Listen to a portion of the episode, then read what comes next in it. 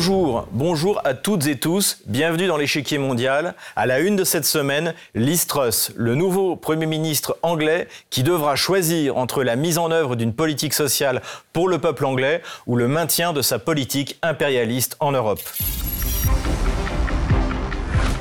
Liz Truss vient d'être désignée comme le nouveau Premier ministre britannique par le Parti conservateur. Elle remplace Boris Johnson, chassé par son propre parti pour ses activités festives pendant le Covid. Truss s'est présentée comme une nouvelle Margaret Thatcher, c'est-à-dire incarnant une ligne dure en matière de politique internationale, particulièrement contre la Russie. À la tête du Foreign Office pendant la mandature précédente, elle avait déjà démontré une agressivité peu diplomatique vis-à-vis -vis de son homologue russe Sergei Lavrov.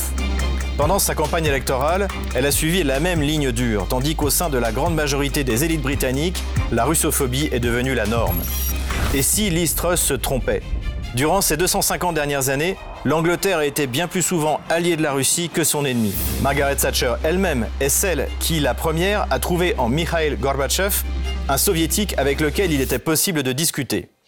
De manière plus prosaïque, Liz Truss doit faire face à une crise énergétique grave qui appauvrit massivement la population anglaise. L'hiver ne fera qu'accentuer cette crise, tandis que le nombre de citoyens britanniques qui refusent de payer leurs notes de gaz et d'électricité ne fait que croître. C'est le défi qui se présente à Liz Truss. Comme pour Paris, il est temps pour Londres de renoncer à promouvoir sa vision impérialiste libérale et de se concentrer sur les véritables problèmes de sa population. Liz Truss vient donc d'être désignée comme le nouveau Premier ministre du Royaume-Uni. Une nomination saluée par de nombreux chefs d'État, tout particulièrement par le président ukrainien. Volodymyr Zelensky s'est montré très enthousiaste. Je me réjouis tout autant du début de la coopération avec la nouvelle première ministre de la Grande-Bretagne, Madame Liz Truss. En Ukraine, nous la connaissons bien.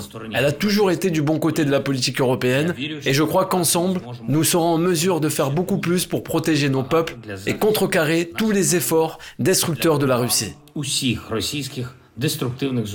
Un enthousiasme ukrainien pas forcément partagé par les Londoniens qui sont sortis manifester à l'annonce de la nomination de Liz Truss. Nous sommes probablement dans la société la plus divisée de tous les temps, et cette division de notre société a tellement augmenté depuis l'arrivée du Parti conservateur.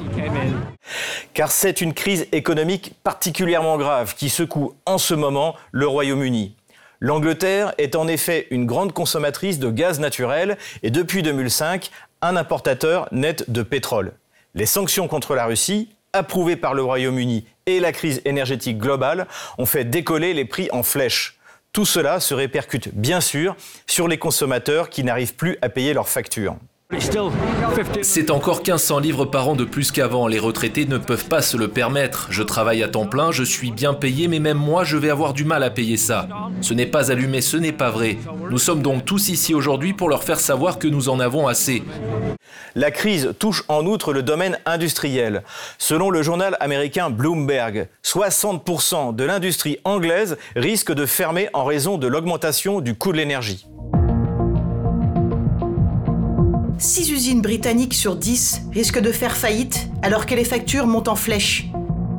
13% des usines ont désormais réduit leurs heures de fonctionnement ou évitent les périodes de pointe, tandis que 7% arrêtent la production pour des périodes plus longues.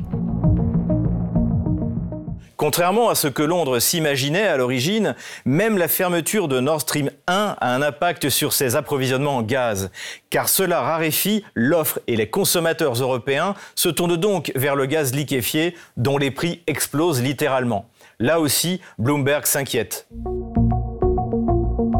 La guerre économique de Poutine fait paniquer le Royaume-Uni.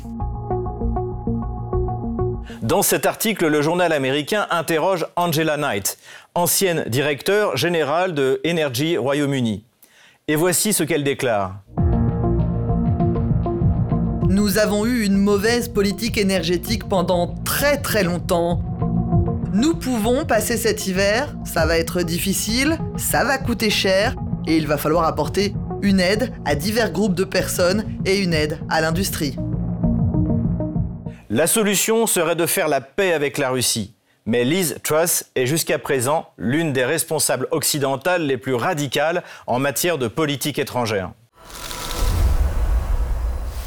Pour se rapprocher de Moscou, Liz Truss ne semble pas la candidate idéale. Depuis son arrivée à la tête du Foreign Office en septembre 2021, elle n'a cessé de tenir des propos extrêmement menaçants vis-à-vis de la Russie. Exemple début août sur le plateau de la chaîne britannique Sky News. La seule façon de mettre fin à cette guerre est que les Russes quittent l'Ukraine. Et nous devons nous assurer que nous permettons aux Ukrainiens de vaincre Vladimir Poutine. Si un accord de paix échoue, il y a une cession du territoire ukrainien. L'histoire nous apprend que la Russie reviendra à la charge. Le ministre des Affaires étrangères russe avait même qualifié leur rencontre du 10 février dernier à Moscou de dialogue de sourds. Le journal britannique The Guardian s'en était fait l'écho. Listrus met en garde la Russie contre les sanctions lors des pourparlers tendus avec l'Ukraine. La ministre des Affaires étrangères lance un avertissement, alors que Sergei Lavrov décrit la contribution du Royaume-Uni aux pourparlers comme juste des slogans. Le chef de la diplomatie russe a décrit les entretiens avec la ministre britannique des Affaires étrangères, Liz Truss, comme une conversation de muet avec le sourd, car Truss a personnellement averti Moscou des sanctions sévères en cas d'attaque contre l'Ukraine. Mais elle n'était pas la seule à être farouchement anti-russe au sein du gouvernement de Boris Johnson. Les déclarations du ministre de la Défense sont sans ambiguïté, ainsi que celles du nouveau chef d'état-major de l'armée anglaise, le général Patrick Sanders. Préparez-vous à lutter contre la Russie et la combattre dans une troisième guerre mondiale. Le général en chef de l'armée britannique a averti les troupes britanniques de se préparer à combattre et à battre les armées de Poutine dans une guerre terrestre. Le général Sir Patrick Sanders a averti les soldats nous devons préparer l'armée à combattre à nouveau en Europe. À quoi jouent les Britanniques? Au Royaume-Uni, c'est la troisième fois que l'on confie le pouvoir à une femme. Elise Truss compte bien s'inspirer de ses aînés. Elle se veut l'héritière de Margaret Thatcher, la dame de fer libérale qui était venue à bout des mineurs anglais et de l'armée argentine au Malouine. Liz Truss copie déjà son style. Lors de sa dernière visite à Moscou, elle s'est fait prendre en photo, elle aussi, avec une chapka sur la place rouge. Le journal The Telegraph s'en était même amusé. Liz Truss et les photos qui la montrent relookée en Margaret Thatcher. Liz Truss marque-t-elle son territoire en volant le style de la Dame de Fer? Vous nous dites sur les réseaux sociaux si vous voyez une certaine ressemblance entre Margaret et Liz. On hésite si c'est la chapka ou les yeux. Car c'est sans doute là que le nouveau Premier ministre britannique se trompe, non seulement sur l'héritage de Margaret Thatcher, mais aussi sur l'histoire de la relation russo-britannique ces 250 dernières années. Guerres révolutionnaires et napoléoniennes françaises, indépendance de la Grèce, première, puis deuxième guerre mondiale sont autant de conflits majeurs où l'Angleterre et la Russie ont été alliés et victorieux le farouche anticommuniste Churchill sut mettre ses préventions de côté pour vaincre l'Allemagne nazie, et c'est finalement dans son sillage que Margaret Thatcher se rapprocha de l'Union soviétique de Mikhail Gorbatchev. Elle l'identifia dès 1984 comme un interlocuteur valable avec qui, je cite, on pouvait faire affaire. Avant même qu'il ne fût secrétaire général du Parti communiste d'Union soviétique. La rupture entre Moscou et Londres ne date pas de Boris Johnson ni de Liz elle remonte vraisemblablement au moins au discours de Munich de 2007 de Vladimir Poutine, où il signifie clairement qu'il ne soumettra plus la Russie au diktat occidental comme son prédécesseur. Dix ans plus tard, c'est le soutien des Britanniques et des Américains aux Tchétchènes qui creusait le fossé entre la couronne et le Kremlin. Le président Vladimir Poutine a décrit comment les États-Unis soutenaient les terroristes en Tchétchénie. Selon le dirigeant russe, il a discuté de la situation actuelle avec l'ancien président américain George W. Bush. La tension entre Moscou et Londres n'a fait que s'accroître au fil des années. Mais c'est l'opération dans le Donbass qui a déchaîné la politique anti-russe des Britanniques. Boris Johnson fut d'ailleurs l'un des premiers chefs d'État des pays membres du G7 à se rendre à Kiev le 10 avril 2022.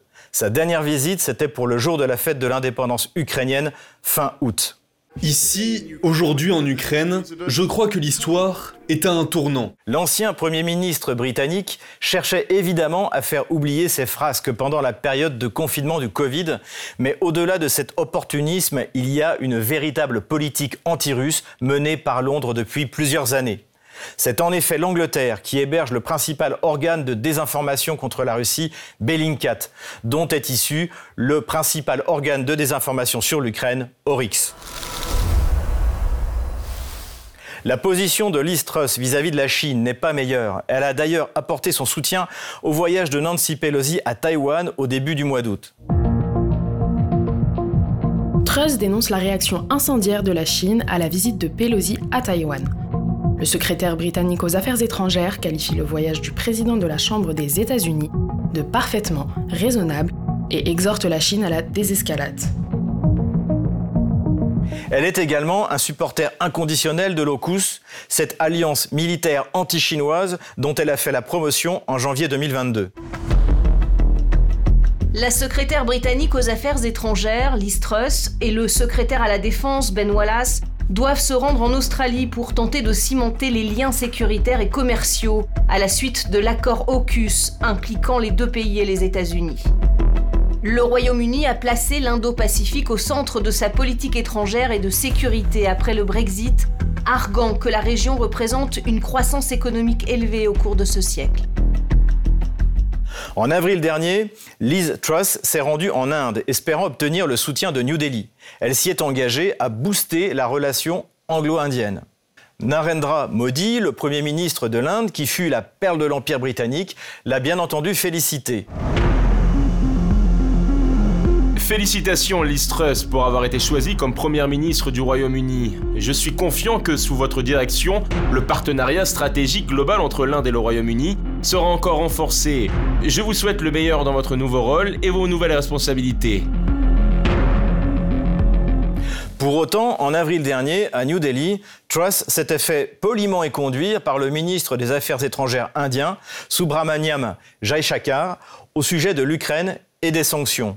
Reste l'Union européenne, mais là, ici, le manque paradoxal de diplomatie du nouveau Premier ministre risque de lui attirer l'hostilité de certains pays. À commencer par la France, avec qui elle a géré deux dossiers épineux, celui des migrants qui traversent la Manche et celui explosif des pêcheurs. Interrogée durant la campagne, elle ne semble pas beaucoup apprécier Emmanuel Macron. Le président Macron, ami ou ennemi? Le jury est toujours en train de délibérer. Si je deviens Première ministre, je le jugerai sur ses actes et pas sur ses mots. Une position, pour une fois, radicalement différente de celle de son prédécesseur, qui a immédiatement éteint le feu diplomatique à naître. J'ai toujours eu de très bonnes relations avec Emmanuel Macron. Emmanuel Macron est un très bon, très bon buddy de, de, de, de notre pays. En attendant, le message de Liz Truss a été entendu par le président français. Emmanuel Macron l'a immédiatement félicité après l'annonce de sa nomination. D'abord, je dis bienvenue à Liz Truss, je lui exprime toutes les félicitations de la France et euh, nous sommes à disposition pour pouvoir travailler entre, comme on dirait, alliés et amis. Alliés Amis Y a-t-il une différence quand on parle géopolitique? Pour mieux cerner la stratégie britannique en matière de relations internationales, j'accueille notre invité.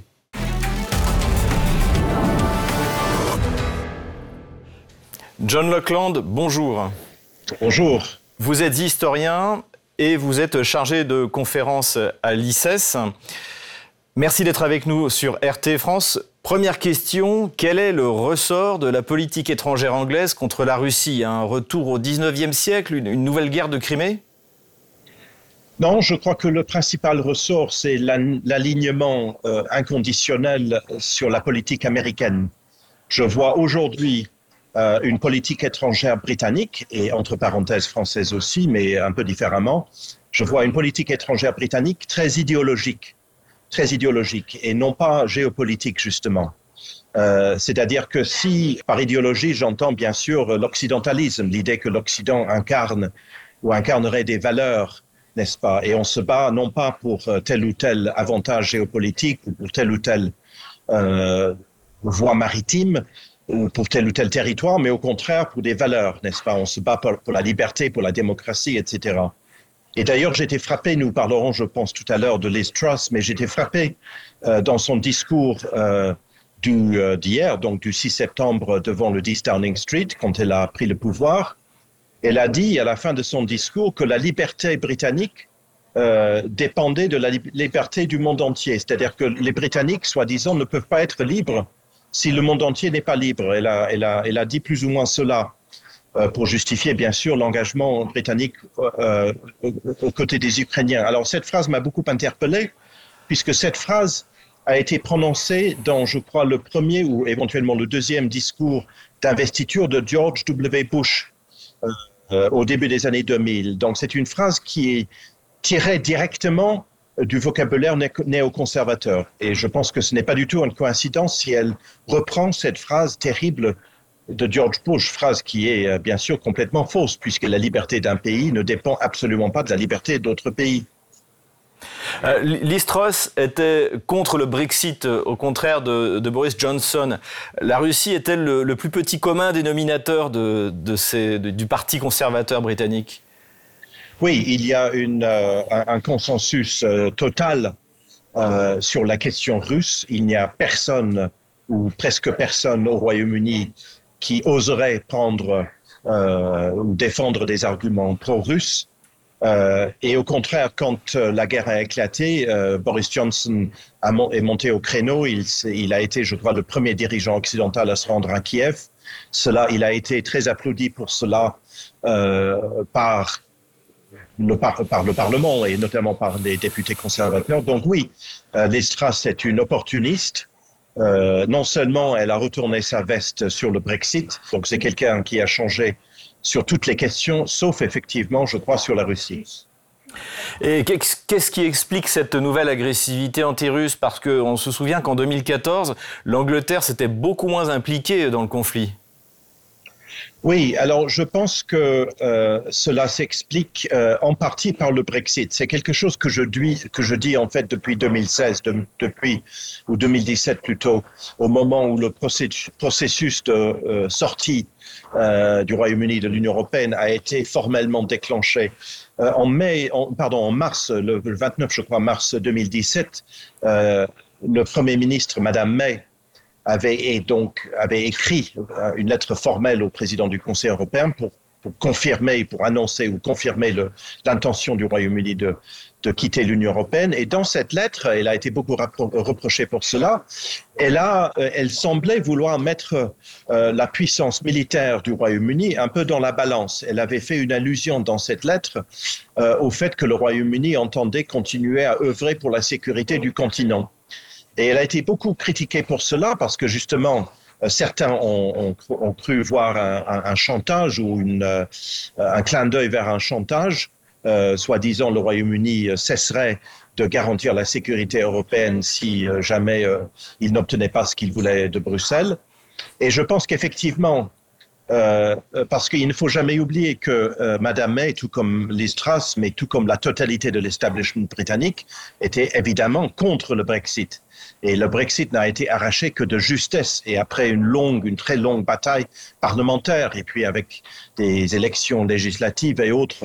Autrement dit, l'establishment britannique, l'État britannique, l'État profond, si vous voulez, mais l'État tout court, euh, voit dans le Brexit un, un, euh, un, mauvais événement, voit le Brexit d'un mauvais œil et veut, je crois, compenser euh, ce qui est perçu comme une perte d'influence euh, en, euh, en essayant de faire monter le profil britannique, notamment sur le plan militaire, puisque c'est un des atouts, bien sûr, du, Royaume-Uni, c'est sa puissance militaire. Donc, je pense que on peut comprendre cette implication très forte du Royaume-Uni euh, dans l'affaire ukrainienne, non seulement par une volonté de suivre euh, les États-Unis, mais aussi par une volonté de se montrer tout fort et tout grand euh, face aux Européens, n'est-ce pas, de faire peser la puissance militaire britannique dans la balance avec les Européens. Comment la population britannique réagit-elle au conflit ukrainien? Est-ce qu'elle est prête aux sacrifices qui lui sont demandés? Bah, Nous le verrons. nous le verrons. il n'y a personne, euh, ou presque personne, euh, au niveau euh, des élites politiques à défendre la cause russe au Royaume-Uni. La différence est assez nette avec la France, où malgré tout, il y a quand même quelques personnalités, même si elles sont aujourd'hui marginalisées, mais elles, ont au moins le mérite d'exister. Je pense à, Thierry Mariani, mais il y en a bien d'autres. Euh, mais il n'y a personne comme cela au Royaume-Uni. Donc il est difficile de savoir si la population est prête. Euh, Liz Truss, euh, hier, donc le 6 septembre, elle a dit que le, gouvernement allait, allait dépenser des sommes gigantesques pour euh, régler les factures d'énergie. Bon, euh, si elle arrive à le faire, sans doute le mécontentement va, va, va sera un peu calmé. Mais euh, je pense que l'hiver s'annonce très difficile pour tous les pays, euh, pour la France comme pour le Royaume-Uni. Euh, nous ne savons pas encore quelle va être euh, la réaction du, de la, de la, de, du peuple britannique. En Allemagne, ça commence à euh, être chaud. Euh, il y a des manifestations, euh, il y a eu des manifestations à Leipzig et à Magdebourg. À Prague, tout le monde a vu 70 000 personnes dans les rues de Prague dimanche dernier. Euh, je ne m'attends pas à grand-chose pour le Royaume-Uni, mais il est évident que les coûts de l'énergie, le coût de l'énergie, on en parle, je crois, plus encore que, que dans les autres pays. Et vous, parlez des personnalités politiques, mais parmi les grands médias euh, anglais, les médias, pardon pour cet anglicisme, mainstream, est-ce qu'il y en a qui proposent une, vision alternative du, conflit en, Ukraine et qui euh, essayent d'expliquer de, qu'à cause de ce conflit, en fait, les, Anglais vont avoir du mal à se chauffer cet hiver? Non, non, je ne crois pas. Au contraire, on constate chez les médias anglais une, désinformation euh, on ne peut plus extrême ou extrémiste. Euh, je pense aux journaux comme le Télégraphe, qui est le grand journal euh, du Parti conservateur, ou encore euh, le Daily Mail. Il faut savoir que ces journaux ont un, une puissance de tir considérable en Angleterre. Ça n'a aucun rapport avec la France. Daily Mail, c'est 3 millions d'exemplaires par jour. Télégraphe, 700 000. donc avec je ne sais pas combien de lecteurs, des millions. le Sun, pareil. Alors le Sun récemment a fait un article euh, expliquant que les prix sont en train de baisser en Russie alors qu'ils sont en train de monter euh, en Angleterre. Donc peut-être que le Sun euh, est à regarder le Sun qui tire à, qui a un tirage de 4 millions d'exemplaires par jour. Mais en gros, les médias anglais sont sur la même ligne que le gouvernement, c'est-à-dire avec une russophobie très prononcée et vraiment délirante. Le mail, par exemple, explique tous les jours que Vladimir Poutine est malade, qu'il est atteint d'un cancer ou de je ne sais pas quelle maladie. Euh, le télégraphe expliquait au, dé au, début du conflit que euh, l'invasion piétinait, que c'était une catastrophe et que euh, euh les Russes vont, allaient être à Varsovie dans deux jours. Donc on racontait tout et son contraire. Donc, je n'ai pas grand espoir, mais euh, il est vrai qu'on parle beaucoup du, euh, coût, euh, de la, du coût de la vie et de l'inflation. Ça, c'est un vrai sujet. Mais bien sûr, on le met sur le dos de Vladimir Poutine. Évidemment. Question un peu provocatrice. Liz Truss est-elle la digne héritière de Margaret Thatcher? Absolument pas. Je l'ai dit déjà d'ailleurs sur RT France. C'est une, c'est une femme profondément médiocre si on peut être profondément médiocre. C'est quelqu'un d'une très grande médiocrité, d'une très grande incompétence. Euh, je pense que les Russes euh, euh sont conscients. Euh, nous n'avons pas que des spectateurs russes, nous avons des spectateurs, euh, je pense surtout à l'étranger, mais tout le monde est au courant de sa visite à Moscou en février. Elle a fait une nouvelle gaffe concernant la France, n'est-ce pas il y a une dizaine de jours où elle n'a pas su dire si, la, si, oui ou non la France est un allié. Donc elle a multiplié les gaffes pendant sa campagne électorale, euh, mais elle double, si je puis dire, son, sa médiocrité et son inco incompétence par cet opportunisme dont nous parlions tout à l'heure. C'est-à-dire que c'est quelqu'un qui, qui vraiment, euh, tout comme pour le télégraphe, euh, elle, elle, dit tout et, tout et son contraire. Donc elle a fait campagne sur le thatcherisme en disant je vais baisser les impôts. Euh, euh, mais là, euh, elle vient d'annoncer 150 milliards d'aides pour le coût de l'énergie. Alors, baisser les impôts et dépenser 150 milliards pour payer les, factures d'électricité, ce n'est pas exactement compatible, notamment, quand le pays est déjà très endetté, ayant dépensé, je crois, 3 ou 400 milliards pendant la crise du Covid. Donc, c'est quelqu'un qui est prêt à raconter à ses électeurs ce que ses électeurs ont envie d'entendre. Mais bien sûr, tôt ou tard, la réalité va frapper à la porte. Merci John Lockland. Je rappelle que vous êtes historien et chargé de conférences à l'ICES. Merci Xavier Moreau. À bientôt. Vous nous regardez, vous nous écrivez sur Telegram ou Odyssée avec le hashtag échiquier mondial RT France et on découvre tout ça en fin d'émission. C'est ce qu'a fait Combo qui nous demande. L'aide militaire britannique est-elle décisive pour l'Ukraine? Aucune aide occidentale n'est décisive pour l'Ukraine car l'armée russe est trop puissante. En revanche, Londres joue un rôle de formation et de planification important pour les troupes ukrainiennes. Johnson s'est engagé en août à former 10 000 soldats tous les 120 jours. Politiquement, Londres joue un rôle clé en poussant Volodymyr Zelensky à radicaliser sa position contre la Russie. Bruno nous a écrit lui aussi. Quel est le poids de l'Angleterre dans l'OTAN?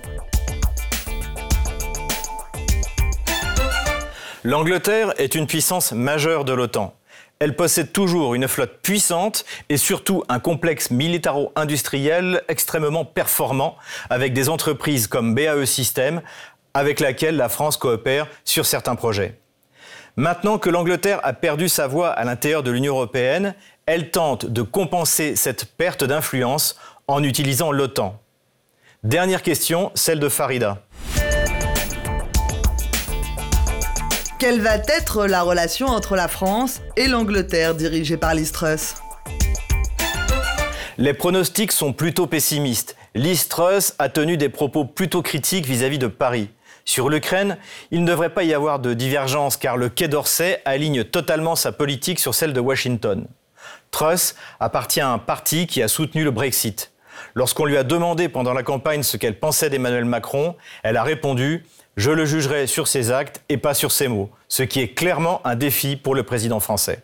C'est la fin de cette émission. Merci pour votre fidélité. On se retrouve la semaine prochaine pour un nouveau numéro de l'échiquier mondial.